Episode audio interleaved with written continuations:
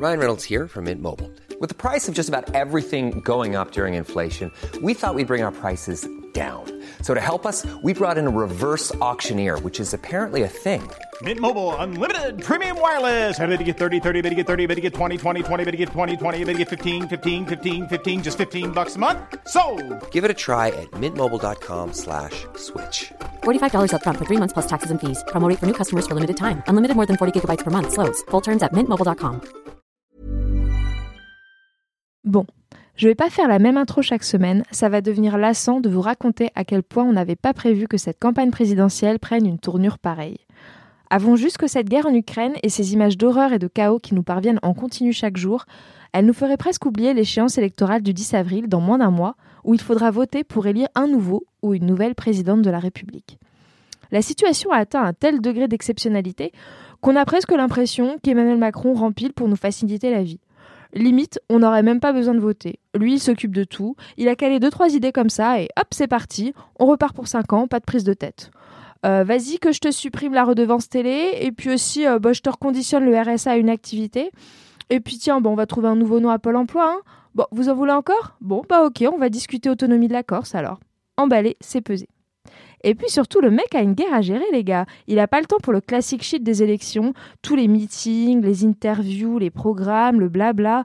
Pas le time, Manu, pas le time non plus pour les débats.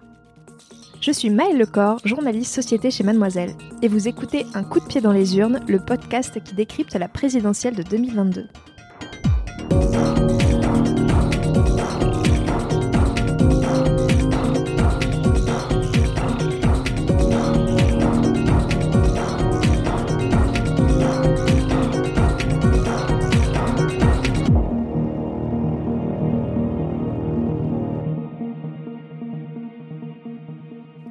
C'est quand même assez spectaculaire, mais cette campagne est aussi hors norme dans sa gestion des débats entre les candidats.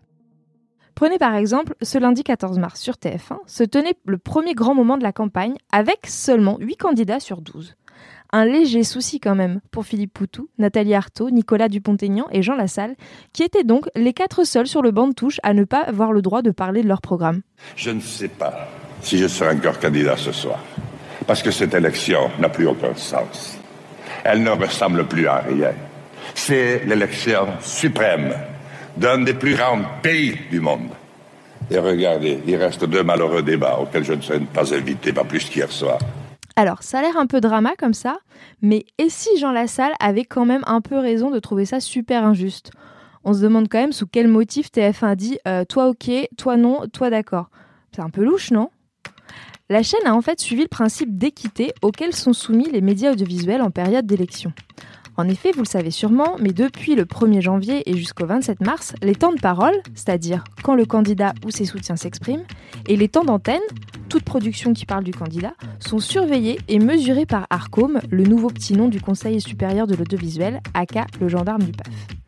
En gros, il faut donner la parole à tout le monde, mais il faut aussi le faire en fonction du poids politique des candidats ou de la candidate, par exemple son score dans les sondages, sa présence sur les réseaux sociaux, le nombre d'élus au sein de son parti. Du coup, ça peut paraître super injuste, mais en fait, légalement, TF1 est bien dans les clous. Moins de monde sur un plateau, comme l'a dit un ministre à BFM, ça évite la cacophonie monstrueuse. Effectivement, un débat à 12 personnes en plateau, comme en 2017, on a bien quelques savoureux moments, mais bordel, 4 heures, à peine 20 minutes par personne, malgré quelques punchlines, ça reste dense et un peu chaotique.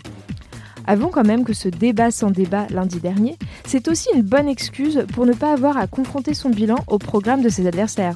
N'est-ce pas Emmanuel Macron?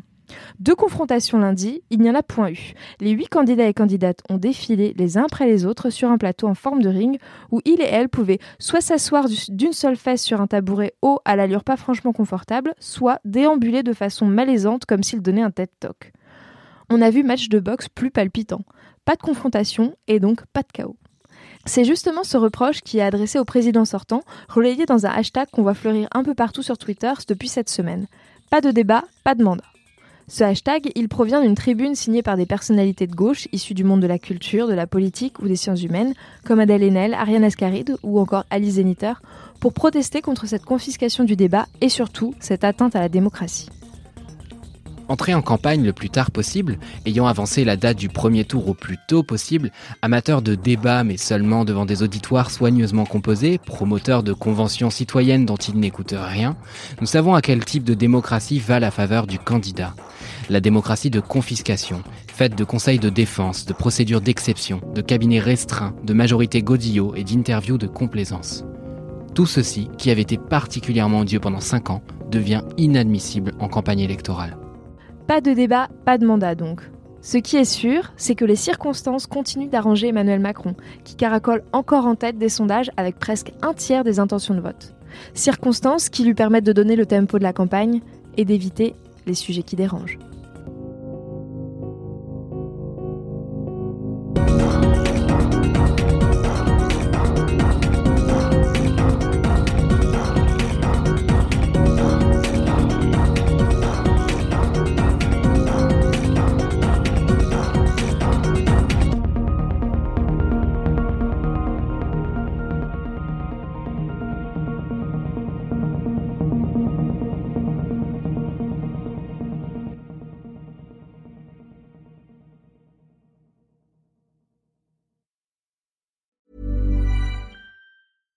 Hi, I'm Daniel, founder of Pretty Litter. Cats and cat owners deserve better than any old fashioned litter. That's why I teamed up with scientists and veterinarians to create Pretty Litter. Its innovative crystal formula has superior odor control and weighs up to 80% less than clay litter. Pretty Litter even monitors health by changing colors to help detect early signs of potential illness. It's the world's smartest kitty litter. Go to prettylitter.com and use code ACAST for 20% off your first order and a free cat toy. Terms and conditions apply. See site for details.